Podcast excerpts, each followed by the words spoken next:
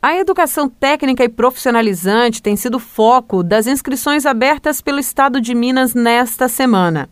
Depois de abrir mais de 40 mil vagas para cursos técnicos em parceria com instituições de todo o estado, como o SENAC, SENAI, Instituto Federal, entre outras, agora a Secretaria de Estado de Educação abriu a formação profissionalizante com 6.500 vagas para cursos FIC, ou seja, de formação inicial continuada. É uma forma de obter qualificação profissional em curto prazo as aulas levam de 160 a até 240 horas até a conclusão do curso e fazem parte do Pronatec, Programa Nacional de Acesso ao Ensino Técnico e Emprego, do governo federal. Em 96 municípios mineiros são ofertadas essas aulas em 113 escolas da rede estadual. E as inscrições seguem até o dia 31 de agosto. Na área da Superintendência Regional de Ensino de Pouso Alegre, há quatro cursos disponíveis, como conta a superintendente Clícia Beraldo. Estão disponíveis do dia 23 ao dia 31 de agosto três cursos em três municípios diferentes da Regional de Ensino de Pouso Alegre,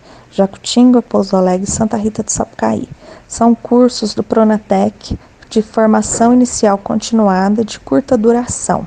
Então, nós temos três cursos diferentes. Se você se interessou, saiba qual é o público-alvo da rede estadual por meio desses cursos.